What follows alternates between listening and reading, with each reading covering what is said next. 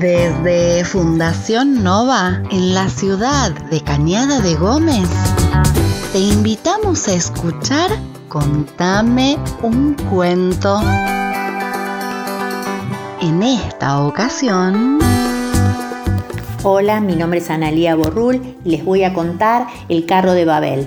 Se lo dedico a mi nieta más pequeña, Anastasia.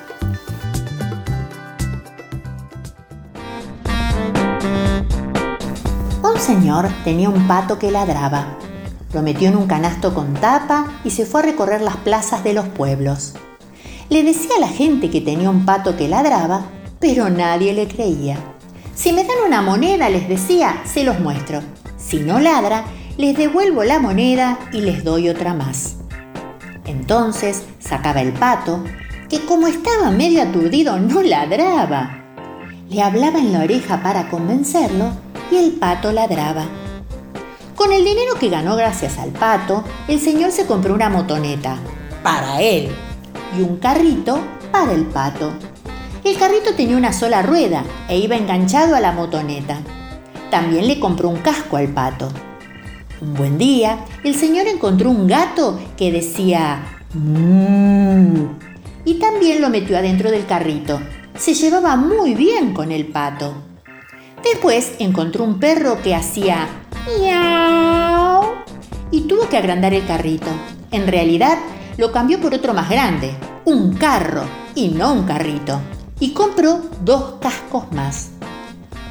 Fue entonces cuando encontró una vaca que hacía guac, guac, y tuvo que comprar un carromato de circo para que entraran todos, y los cascos ya no fueron necesarios.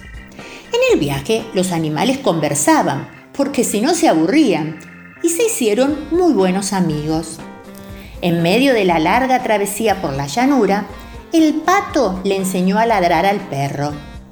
El perro le enseñó a maullar al gato. El gato le enseñó a mugir a la vaca. Y la vaca le enseñó a parpar al pato. Entonces se dieron la mano, abrieron la puerta del carromato y cada uno se fue por la vida con rumbo distinto.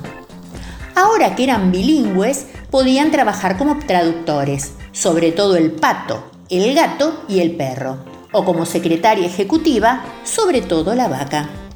También podían publicar un diccionario, vaca-gato, gato-vaca, pato-perro, perro-pato, etc. El señor les vendió el carromato a los gitanos y se fue con su motoneta a buscar algún gladiolo con olor a jazmín o bien alguna mandarina con gusto a banana. Pero no sabemos qué tal le fue.